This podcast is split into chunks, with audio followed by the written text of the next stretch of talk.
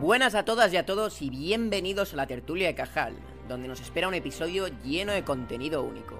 Esperemos que os guste y os animamos a compartir y comentar. Ya sabéis que para cualquier consulta nos podéis encontrar en nuestro Instagram, arroba mediquea. ¿Estáis listos? Dentro episodio.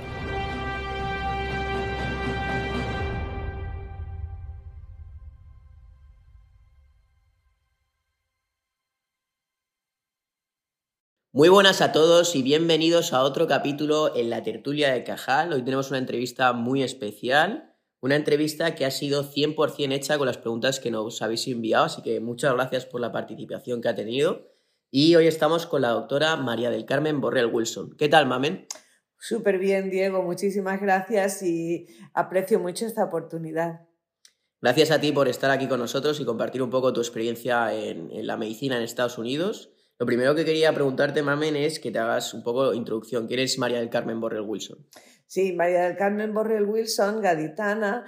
Yo terminé medicina en 1981. En el 80 conocí a mi marido, que era un oficial de la Marina Americana. Nos casamos en España, nació nuestro hijo y nos vinimos a Estados Unidos en principio con la idea de hacer la especialidad y volvernos en 10, 15 años, pero después la vida se complica y aún seguimos en ello. Ahí sigues en ello, ¿no? y entonces, ¿qué tuviste que hacer para ejercer en, Estados Unidos? Porque tú estudiaste medicina en, Cádiz. Sí. ¿Y luego ¿qué, fueron los siguientes pasos? Los siguientes pasos son ah, pasar los exámenes de convalidación de la carrera. En mis tiempos era el ECFMG, Luego eso se cambió al sistema americano de los ah, STEPS, eh, USMLE, porque mm, hubo protestas de que el examen del Foreign, del ECFMG, era mucho más riguroso que lo que le exigían a los propios americanos para convalidar la carrera, con lo cual ya se cambió en su tiempo y lo que hay que hacer es pasar los ah, STEPS. Pero entonces también es importante aprender inglés. En mi caso, a mí me encantan los idiomas, pero yo era de francés, o sea que me tomó un pelín de tiempo, no mucho, aprender inglés, cuando ya me vine aquí totalmente inmersa en la, en la lengua inglesa y, y nada, la verdad es que no me costó mucho, lo aprendí rápidamente a un nivel que pudiera pasar los exámenes. Bueno, pero tu mérito es que tú aprendiste inglés sin profesor, tú aprendiste con lo que te enseñaba tu marido. Efectivamente, y aprendí también con los dibujos animados de la tele y con los niños, con Sesame Street, a Mr. Rogers y también con los culebrones. en aquella época yo no trabajaba y me dedicaba a ver tele, estar con los niños, leer muchísimo en inglés, estudiar inglés también, medicina en inglés. Y la verdad es que tengo facilidad para los idiomas, me encantan además los idiomas. Fíjate que yo estudié latín y griego y como quería y me ponía, pues me salió. Qué bueno. ¿Y cómo crees que es la diferencia entre la calidad de vida de un médico en Estados Unidos comparado con España? Pues mm, yo no he ejercido en España, pero he ejercido en una manera porque antes de estudiar medicina yo eh, terminé Salus Infirmorum. Yo soy enfermera también. Entonces sí que he visto esa parte de, de adjuntos y de médicos desde la perspectiva más bien de enfermería que de medicina. Pero yo creo que el médico español tiene más calidad de vida porque aquí en Estados Unidos como que la calidad de vida no cuenta tanto como el trabajo, trabajo, trabajo. Aunque te digo, Diego, que eso está cambiando, porque los estudiantes de medicina actuales, con los cuales yo tengo muchísima relación, y los residentes buscan mucho calidad de vida. No es como antes. Acuérdate que yo ya llevo ejerciendo aquí 37 años. Antes la calidad de vida no era importante, era importante el trabajo, trabajo y más trabajo. Y se veía muy bien si llegabas antes que nadie al trabajo y si después nunca tenías prisa para irte y además no, no te tomabas muchos descansos. Esa, digamos, ética de trabajo siempre se valoraba muchísimo. Todo el mundo eh, es importantísimo. Por ejemplo, yo he tenido siempre la precaución de no llegar tarde a ninguna parte, porque me hubiera fastidiado mucho que hubieran dicho, mira, la española eh, que llega tarde, como si fuera un, tópico. Entonces yo siempre he tenido muy en cuenta que yo no voy a llegar tarde, ni muchísimo menos, porque no quiero dar mala imagen. Eso también te cambia la imagen que das de tu país, que hay que tenerla en cuenta, obviamente. Muy bien, yo eso me di cuenta la, la primera vez que estuve aquí en el hospital eh, que empezamos a las 7 de la mañana, cosa que para mí era, joder, eh, claro, nosotros estamos acostumbrados en España a empezar a las 8 la sesión clínica y aquí a las 7, y yo menos mal que teníamos el, el hotel dentro del hospital y yo dormía en el hotel. Eh, que básicamente era ducharme, cambiarme e ir a, a la sesión clínica. Pero digo, llego a vivir fuera del, del, hospital y el madrugón es importante, pero se nota esa disciplina que hay aquí o esa cultura de trabajo que, que, es pues muy exigente. Entonces, eh, en referencia un poco a esto, ¿cómo es el día a día en general de, un médico? ¿O cómo era tu día a día? Porque ahora tienes un día a día que a lo mejor es un poco distinto a lo que acostumbrado. Pues sí, en realidad no se puede generalizar. Como todo en este país, en Estados Unidos, no se puede generalizar nada porque hay es que varía muchísimo de, muchísimas, de muchísimos factores. Eh, te voy a decir, por ejemplo, cuando yo era residente. Cuando yo era residente eh, empezaba no a las 7, empezaba a las 6. Y luego pues terminaba a lo mejor a las 8 o las 9 de la noche, a menos que estuviera de guardia, que era cada tres noches. Con lo cual, pues igual salía de mi casa a las cinco y media de la mañana y volvía al día siguiente a las siete de la noche. Con lo cual, tenías como lo que se llama euforia del residente, es decir, que estás tan cansado que estás como alegre y no te puedes dormir. es, es, curioso, es paradójico. Eso también ha cambiado. ¿Por qué?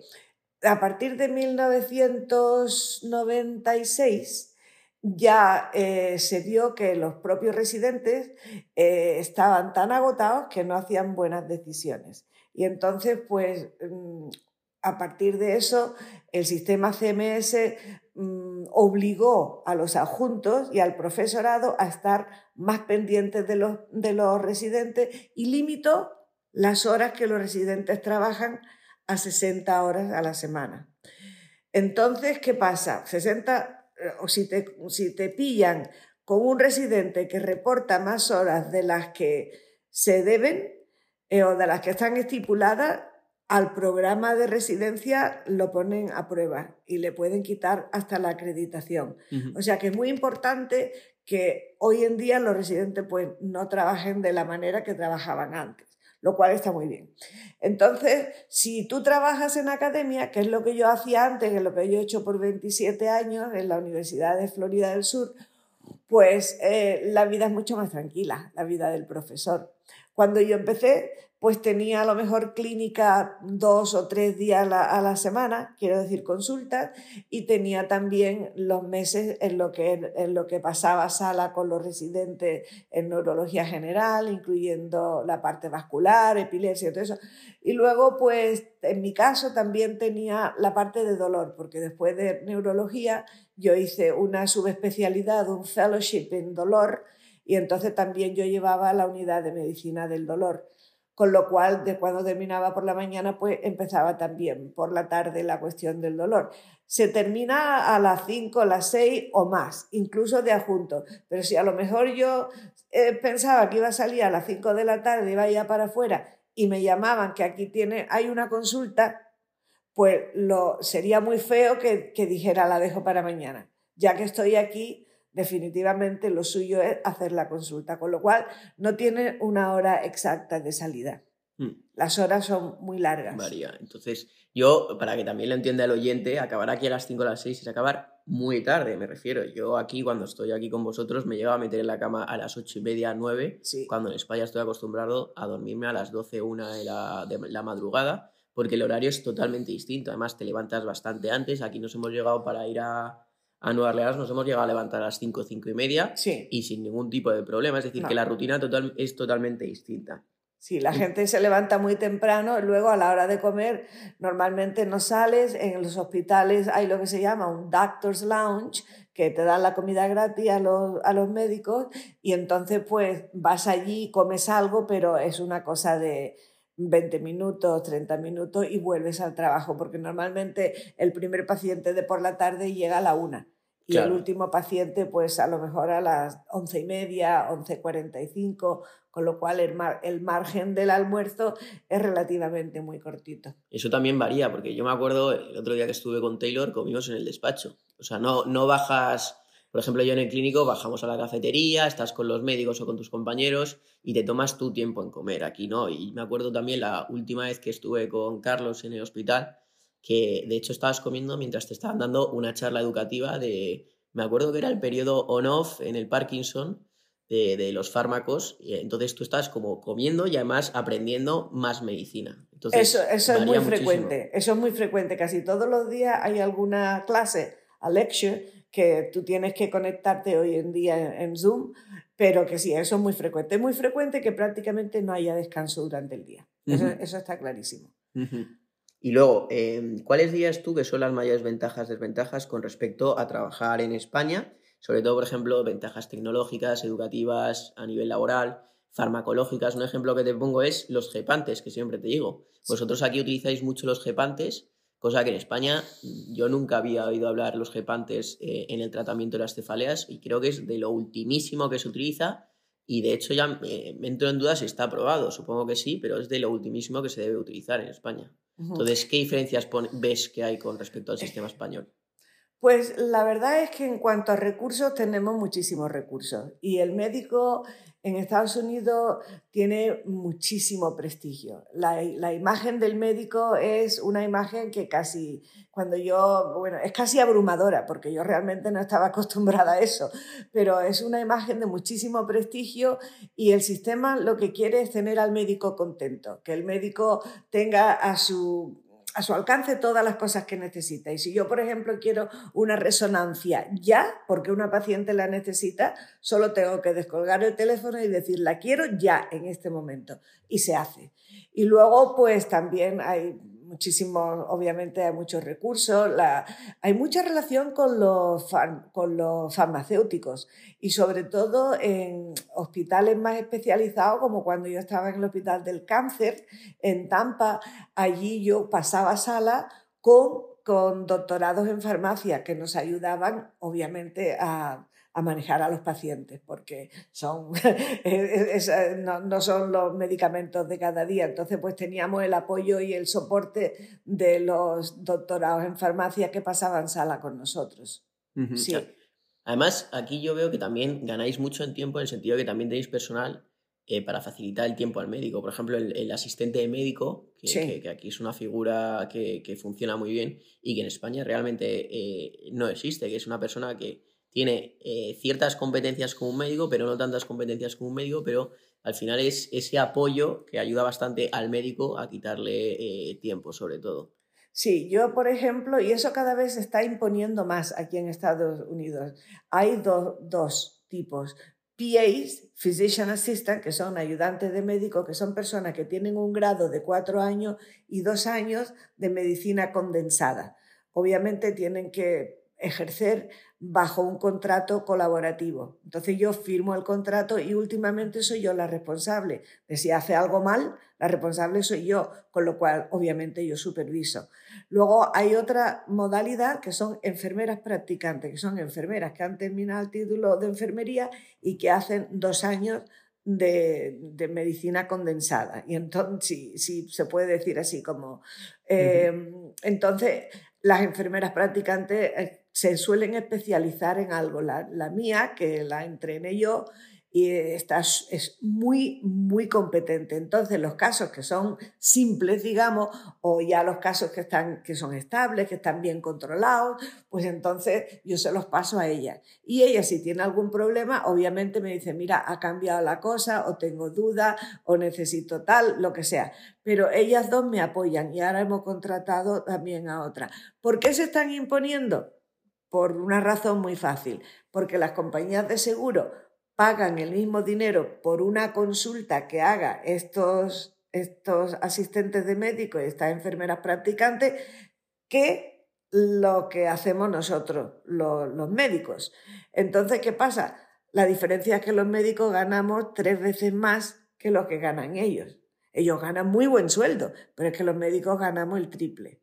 Entonces, ¿qué pasa? Que a las grandes entidades les conviene contratar a gente para cobrar el mismo dinero que cobran, por ejemplo, por los servicios de un médico.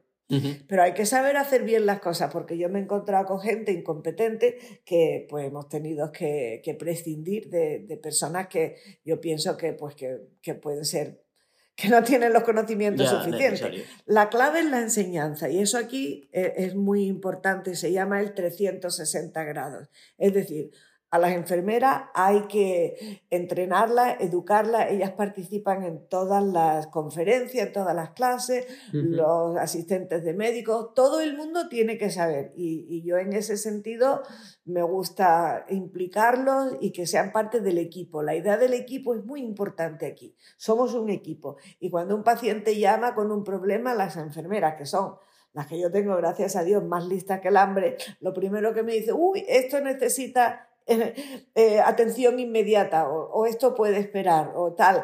O sea que me hacen, me, hacen, me facilitan mucho la vida porque aquí los pacientes mandan montones de mensajes eh, por, por, la red. entonces, pues a lo mejor una paciente me llama un mensaje, doctora, que llevo cuatro días con, con una migraña que no se me va. ¿Cuál es el siguiente paso? Y claro, pues la enfermera me, ayuda mucho en cuanto que abre la historia, me dice, mira, ha tomado en el pasado esto y esto y esto, actualmente está tomando esto y esto, eh, tiene tal alergia. Y claro, con esa información yo en, en, muy poco tiempo pues puedo hacer una buena decisión en lugar de yo tener que hacer todo ese trabajo.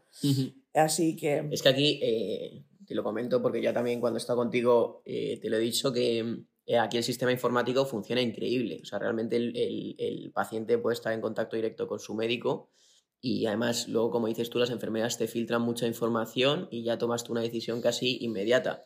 Pero, por ejemplo, en contraposición con el clínico que te comento, el clínico lleva un sistema informático que lleva implementado pues un año, creo, un año y poco, y aquí ya lleváis trabajando con todo eso pues 10 años, por lo que me comentaste. Entonces, y funciona muy bien Así que eh, eso también punto positivo eh, del sistema americano porque os facilita mucho el trabajo, pero también os pone mucho trabajo en el sentido que tenéis que contestar mensajes y estar muy pendiente del paciente que es más demandante, a lo mejor. Mucho, muy cierto. Y aparte los informes mm, médicos tienen que ser muy completos. Con lo cual, si eh, hay como un sistema buscando si te falta algo para no pagar la consulta. Entonces tiene, pues tiene que tener la anamnesis, la historia pasada, la familia, las alergias, el, el, sistema, en fin, tiene que tener todos los, bullets, todos los puntos que se requieren. Y tiene que hacerse en poco tiempo, porque hasta que no se cierra ese informe, no las que las las personas que cobran eh, no pueden mandárselo a la compañía de seguro, las que, la parte administrativa. Y entonces hay un tiempo limitado. Si, por ejemplo, un médico no termina una nota en X semanas, pues ya prescribe y entonces pues no la pagan. Obviamente, pues a esa persona le van a llamar la atención. Claro, claro, claro. Otro punto muy importante del que tenemos que hablar es de los contratos de trabajo. Y aquí quiero mencionar dos cosas. Primero, lo que tú siempre me dices que es que aquí todo es negociable y realmente todo es negociable. Y, eh, lo segundo, que eh, hay una falsa concepción de que el médico aquí gana mucho, que es verdad que gana un montón de dinero comparado con España, pero ya no gana tanto como eh, lo que se creía. Por ejemplo, ahora gana muchísimo dinero los dentistas, ganan muchísimo más comparado con los médicos. Cuéntanos un poco de los contratos de trabajo. Pues mira, en la época de mi marido, y un poco mayor que yo, un poco, pues mm, si tú entrabas en medicina es como igual que si te tocara la lotería.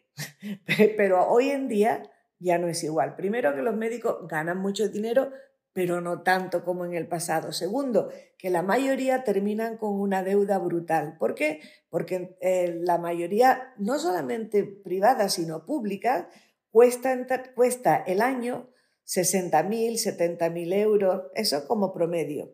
Entonces, ¿qué pasa? Que, que, todos los estudiantes piden uh, préstamos. Y cuando termine, como aquí la gente se independiza de la familia, pues aparte de la matrícula, pues tiene que, cubrir todos los gastos de vida, los apartamentos, la comida, el coche, el transporte, porque aquí no puede ir andando a ninguna parte. Y el transporte público en España es infinitamente mejor que el de aquí. Entonces aquí tiene casi siempre un coche de mala muerte que se te rompe a cada dos por tres y con unas distancias brutales, que también te cuesta la gasolina, y cuando termina, pues el promedio de deuda, que son 400, 500 mil dólares. Una brutalidad.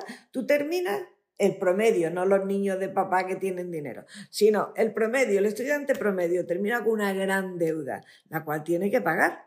Entonces tiene que generar dinero, está en una edad en que se quiere casar, quiere tener una familia o, sin casarse, pero quiere, quiere desarrollar su vida, pero necesita dinero, pero tiene que pagar los préstamos.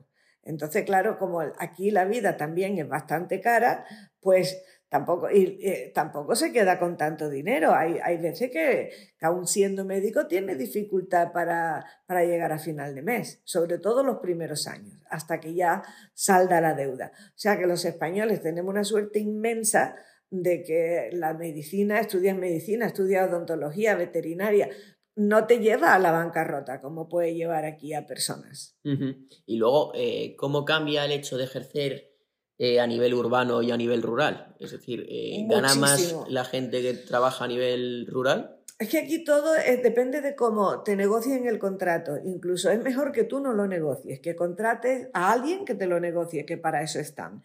Entonces es por código postal. Si tú te vas a un área donde hacen falta médicos, ahí sí puedes negociar, porque ahí eres el rey.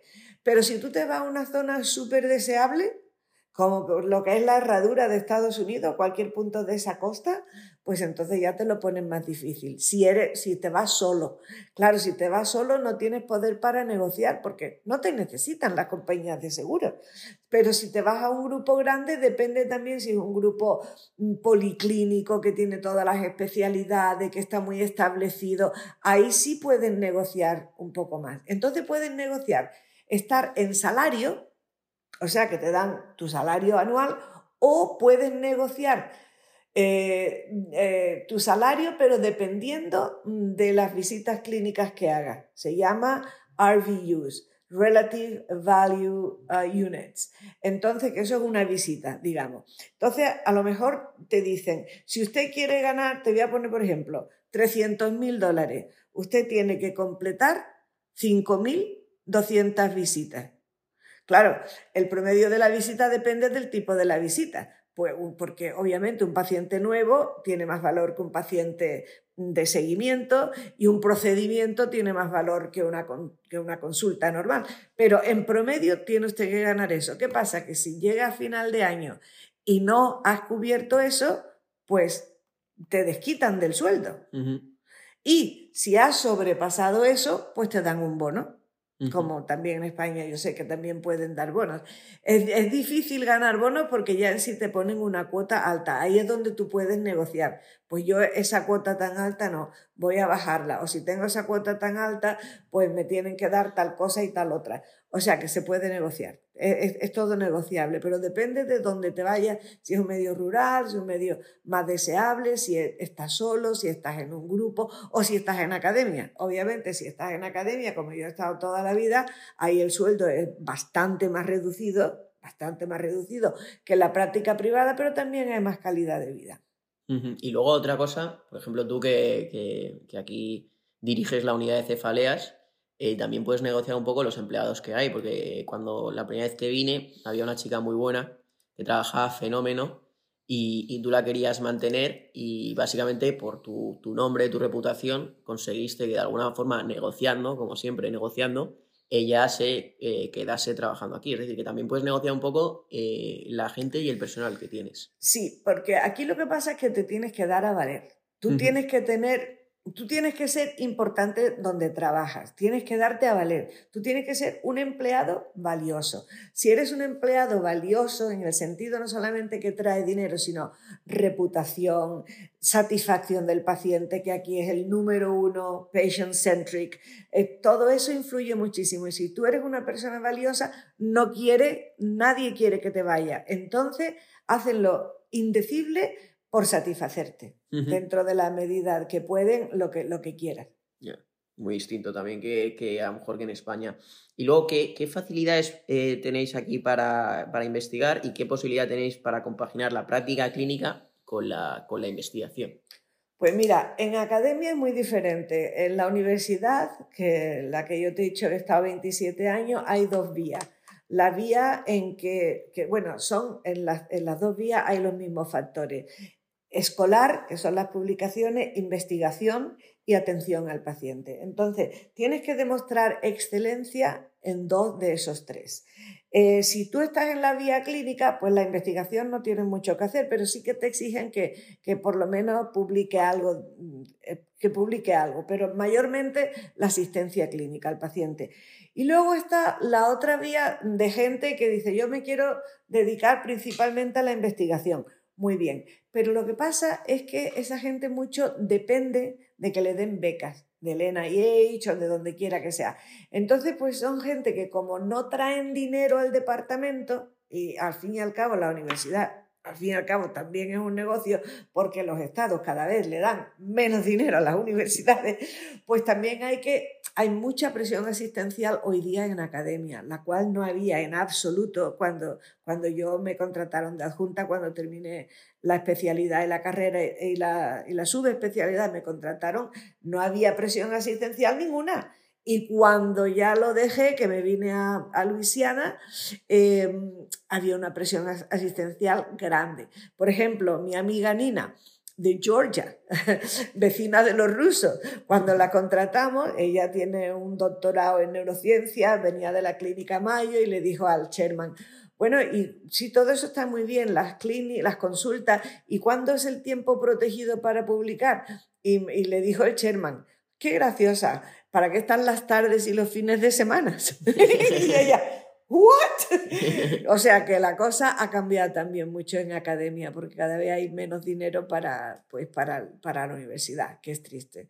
Total, que los neurocientíficos son los que suelen hacer la investigación básica y nosotros los clínicos, como yo, hacemos la, los ensayos clínicos, la fase 3, por ejemplo. Estudios en fase 3 que son los que yo hago.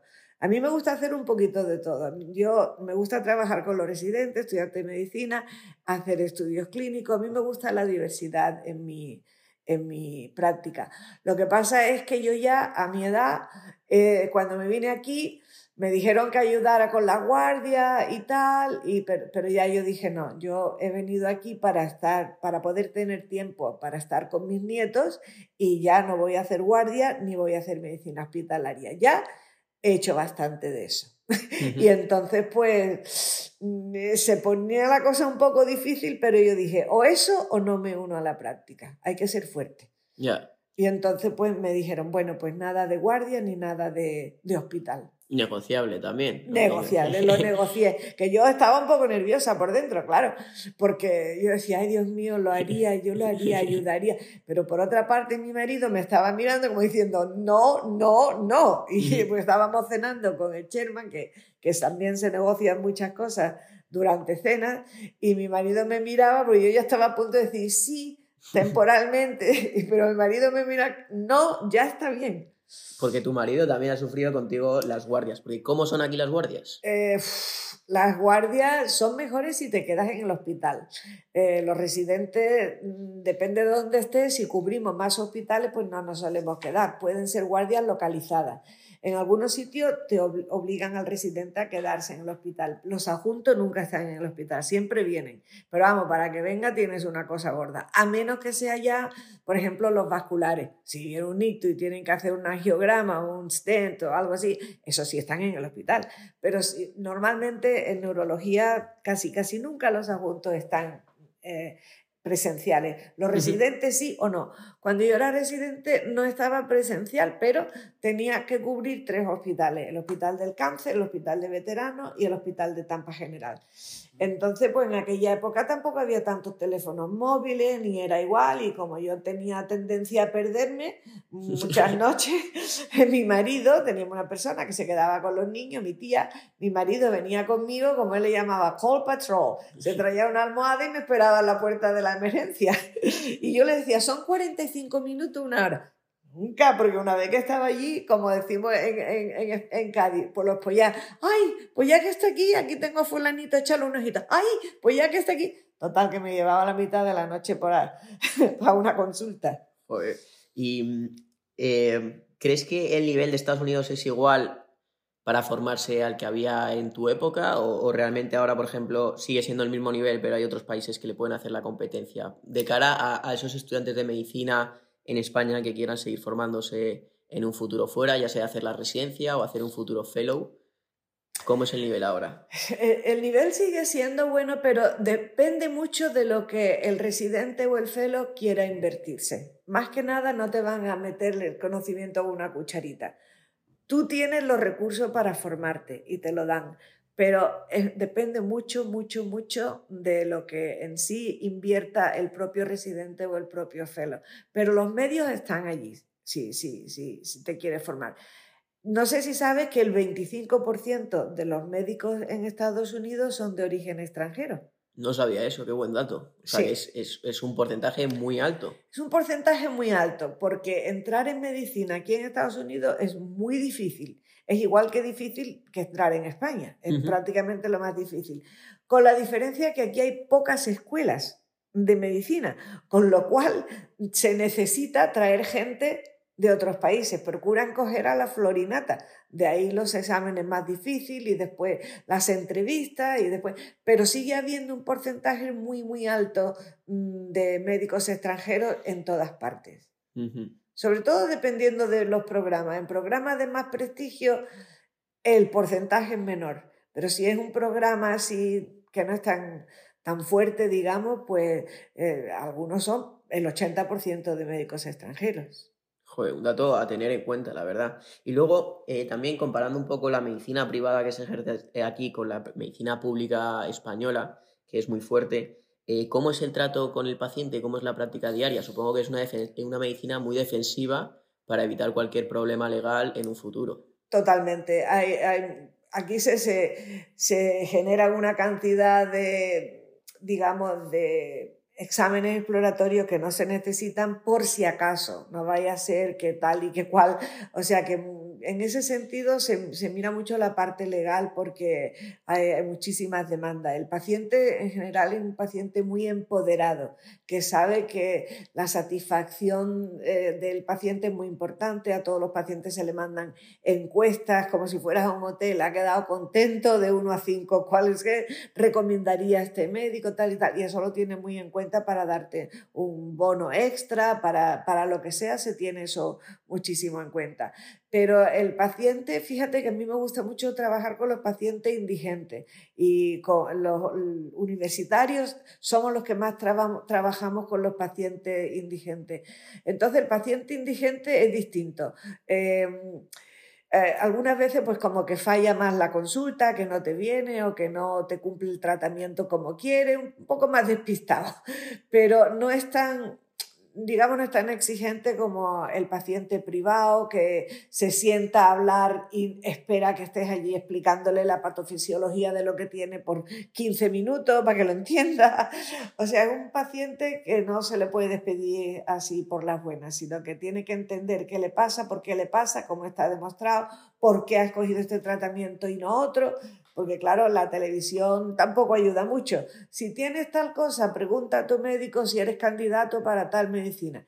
80% de los, de los anuncios tú lo has visto, Diego, biológicos todos. Que si tengo tal, que si tengo cual. Los pacientes vienen, ¿y por qué no me manda esto a mí? Bueno, y entonces ya hay que explicarle el por qué, el por qué no o el por qué sí. Porque al final nosotros somos lo que, lo que decidimos que es lo mejor para el paciente. Claro, eso es muy bueno que lo entienda también el oyente, que aquí mucha publicidad en la televisión, muchísima publicidad es eh, biológicos, cualquier tipo de eh, tratamiento eh, que veíamos el otro día de Lady Gaga eh, de las cefaleas, justo a ti, a ti te afecta mucho las cefaleas, ¿no? pues te vendrá al paciente diciendo, oye, ¿por qué Lady Gaga está tomando este tratamiento, este hypante, y yo no lo estoy tomando y si es tan bueno este fármaco? Claro, o el de Serena Williams, ¿por qué Serena Williams toma este otro Gepan y a mí no me lo han dado?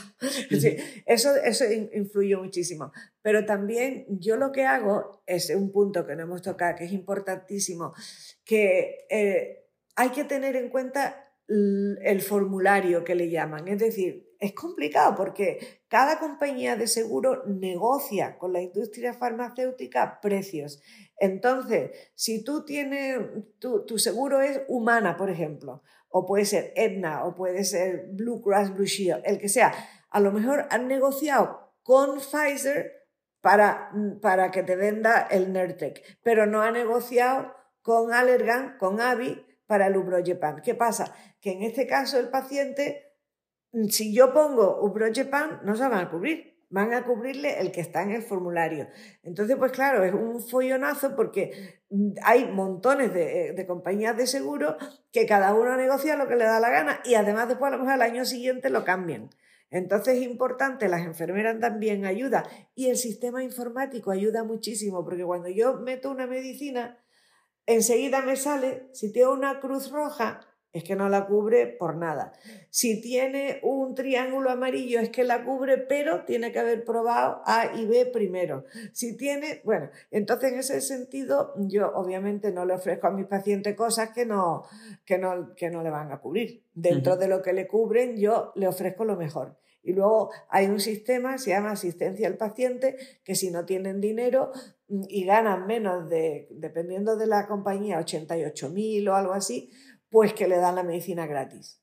O sea, eso también nosotros ayudamos a las enfermeras, ya remiten al paciente que necesita una medicina pero no se la cubre su seguro a un sistema en el cual de una forma u otra, por eh, caridad o por, donaciones, por, y que, al final la tenga de una forma o de otra que la tenga.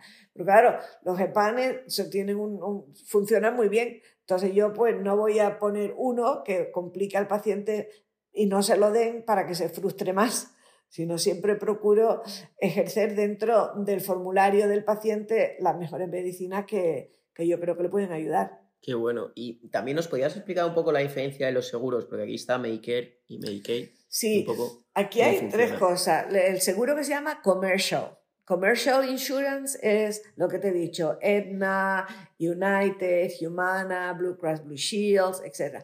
Luego está Medicare, y luego está Medicaid. El Medicaid es la beneficencia. Suelen ser gente joven, chicas que no trabajan, que están embarazadas. Es, digamos, lo más, para que te haga idea, beneficencia. A esa gente le pagan absolutamente todo, pero dentro de su formulario, claro. Luego está Medicare, que es como una seguridad social. Cuando ya tú cumples 65 años, ya tú pasas a, Medicare.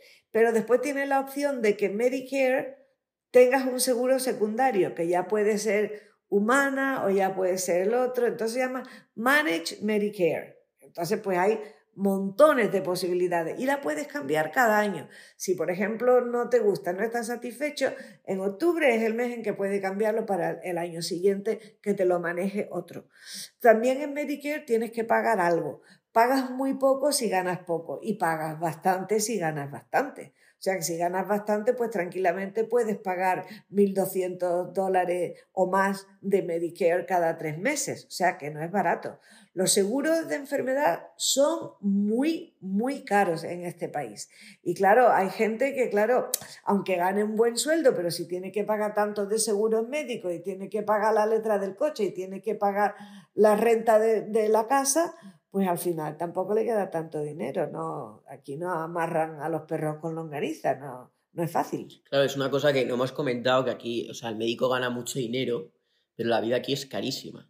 En el sentido, por ejemplo, el otro día que fui al, al Superdome a ver a los Saints, eh, nos costaron dos cervezas, nos costaron 20 dólares, dólares, más luego el plus que tienes que dar, porque tú eh, por todo tienes que pagar una propina a, a, la persona que te ha puesto la cerveza o lo que sea. Entonces, eh, es impensable en España pagar 20 dólares por una, por una cerveza. Entonces, un poco eso, que la vida aquí es bastante más cara que a lo mejor en España.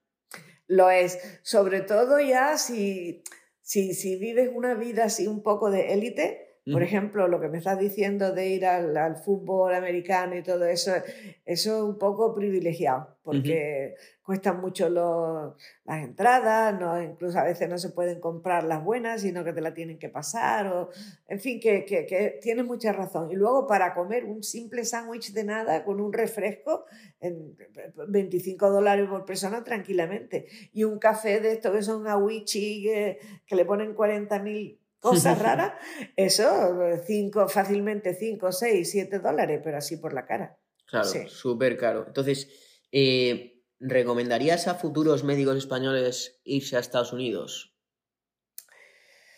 Ahora tengo esa, esa ocasión porque conozco a algunos chicos españoles y chicas españolas de muchísima valía que están considerando venirse, pero yo en general voy a hacer lo que yo pensaba hacer, que es venirme por un tiempo y volverme.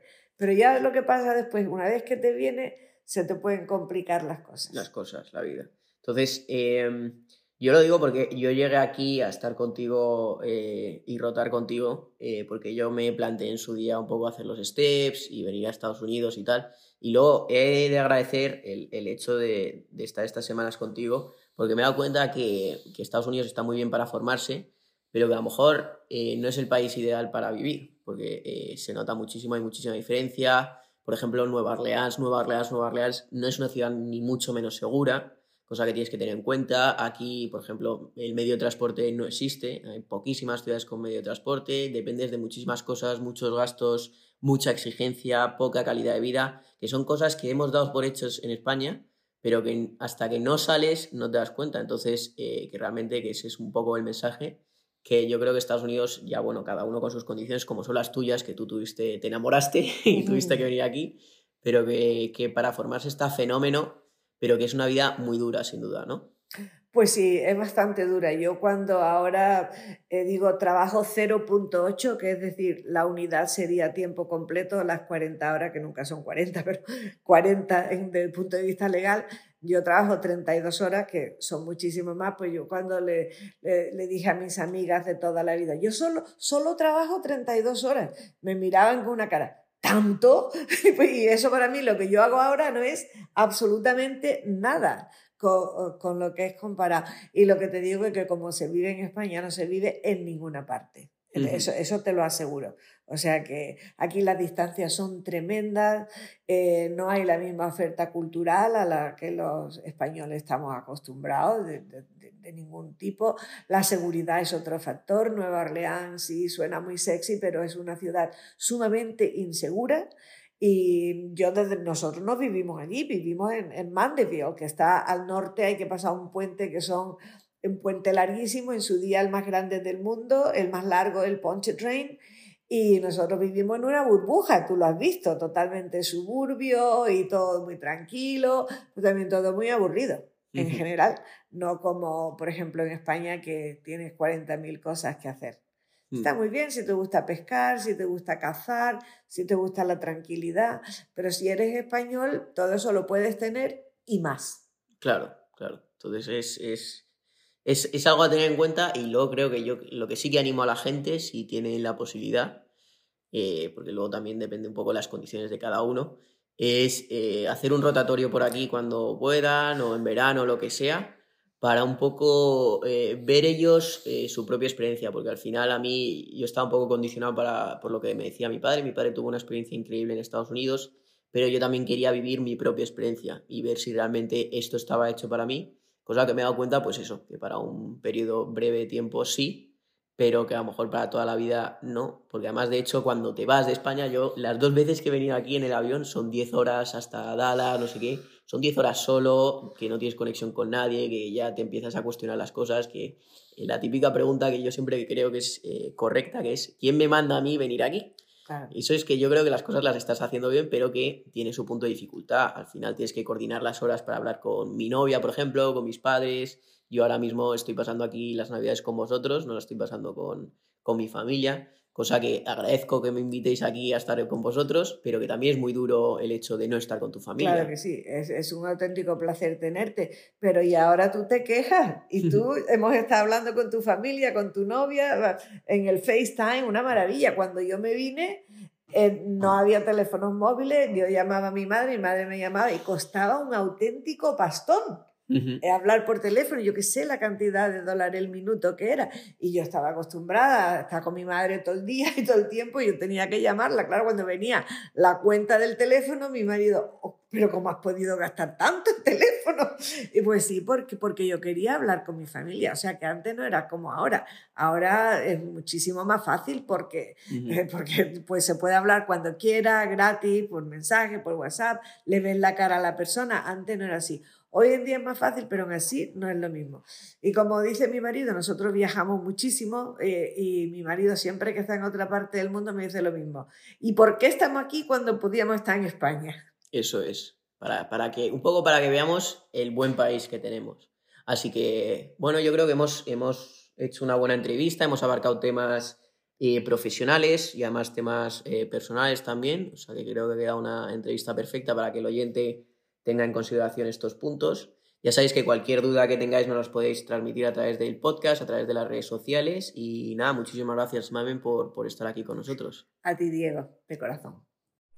Gracias por escuchar La Tertulia de Cajal, un podcast de Meikea.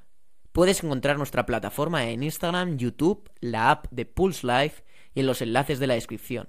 Si te gusta nuestro podcast, puedes mostrar tu apoyo dejando 5 estrellas. Muchas gracias y nos vemos en el próximo episodio.